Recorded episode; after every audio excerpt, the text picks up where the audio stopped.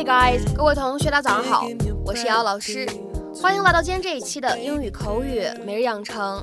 在今天这一期节目当中呢，我们来学习这样的一段话，那么它呢依旧是来自于《绝望的主妇》第一季第二十一集。首先的话呢，先请各位同学一起来听一下。If you're so sure of yourself, why don't you just turn me in? If you're so sure of yourself, why don't you just turn me in? 如果你对自己这么有把握，干嘛不直接去告发我？If you're so sure of yourself, why don't you just turn me in? If you're so sure of yourself, why don't you just turn me in? 那么在这样段台词当中呢，我们需要注意的发音技巧呢，有以下这样的几处。首先呢，第一处，sure 和 of 放在一起的话呢，咱们可以自然的带一个连读，会变成 sure of，sure of，sure of。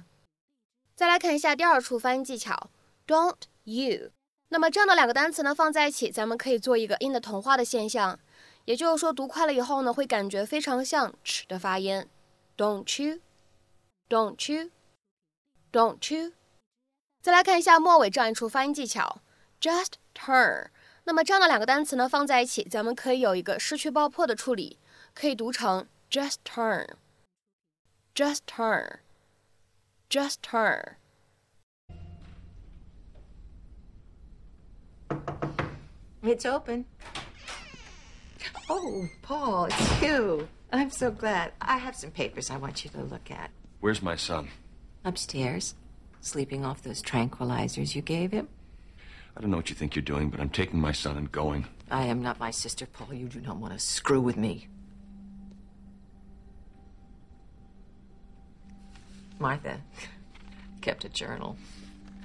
Every drab event of her drab life, meticulously documented, including her discovery that you and your wife stole a baby. A baby named Dana.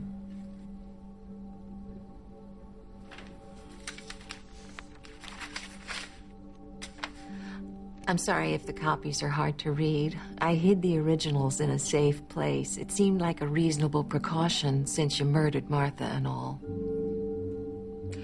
Would you like a cookie? Suit yourself. Now, I have a little proposition for you. These are the fantasies of a bored, lonely woman. They prove nothing.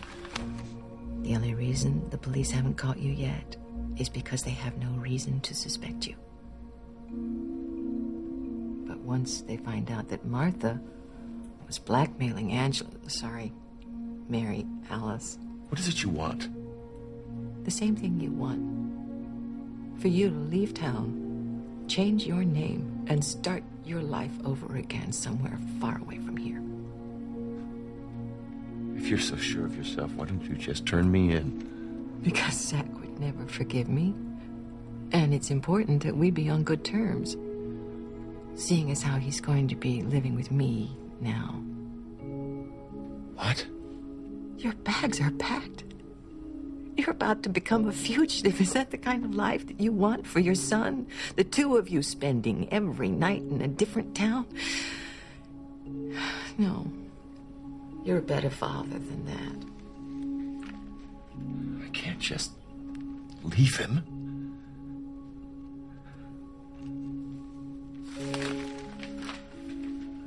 You stole him so that he could have a better life.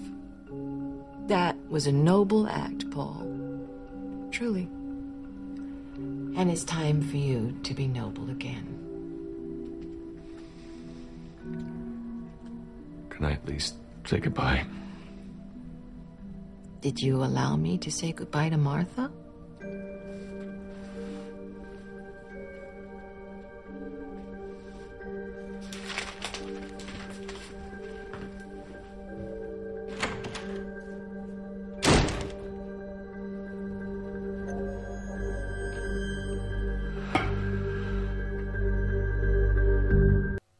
在今天这期节目当中呢，我们将会来学习一个非常简短的短语，叫做 turn in。turn in，一起来看一下这样一个动词短语，它的意思。那么首先的话呢，来看一下第一层含义，指的意思是向当局或者警方自首、投降，提供有关某人或者自己的信息。那么这呢，也是我们本期视频当中 turn in 它的含义：to surrender, deliver or give information about someone or oneself to the authorities, typically the police。下面呢，我们来看一些例子。第一个，The criminal turned herself in，那名罪犯自首了。The criminal turned herself in，而且从句子当中的反身代词，我们可以看得出来，此时应该是一位女性罪犯。再来看一下第二个例子，I decided to turn in my neighbor when I suspected him of the murder。当我怀疑我的邻居犯下谋杀罪时，我决定告发他，我决定举报他。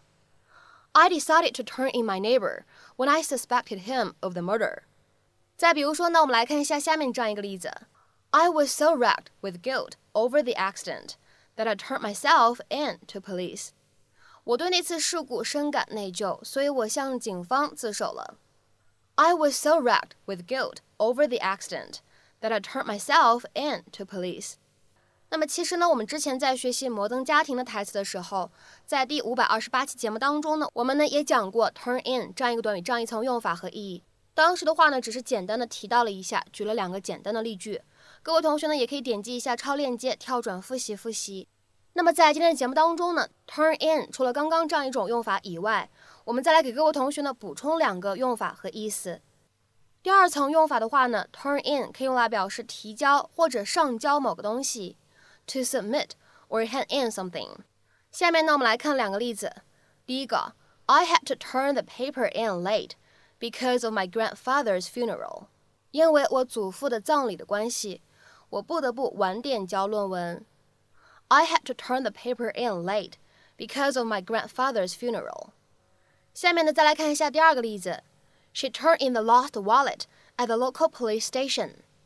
她把捡到的那个钱包 上交给了当地的警察局。She turned in the lost wallet at the local police station。下面呢，我们再来看一下这样一个短语，turn in，它的第三层含义和使用，to go to one's bed to sleep。对吧？它的话呢，表示去睡觉的意思也是可以的。那么下面的话呢，来看几个例句，都非常的简短。第一个，I usually turn in at about midnight。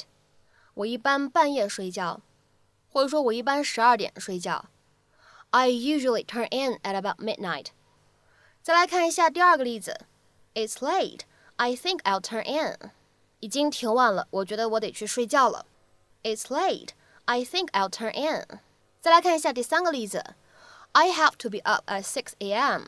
So I'll need to turn in early tonight. 我明早要六点起床，所以我今晚得早点睡。I have to be up at 6 a.m. So I'll need to turn in early tonight. 那么在今天节目的末尾呢，请各位同学尝试翻译下面这样一个句子，并留言在文章的留言区。我把这份报告交给了我的老师。我把这份报告交给了我的老师。那么这样一个句子应该如何去使用我们刚刚学习过的动词短语 turn in 去造句呢？期待各位同学的踊跃发言。我们今天这期节目呢，就先讲到这里，See you。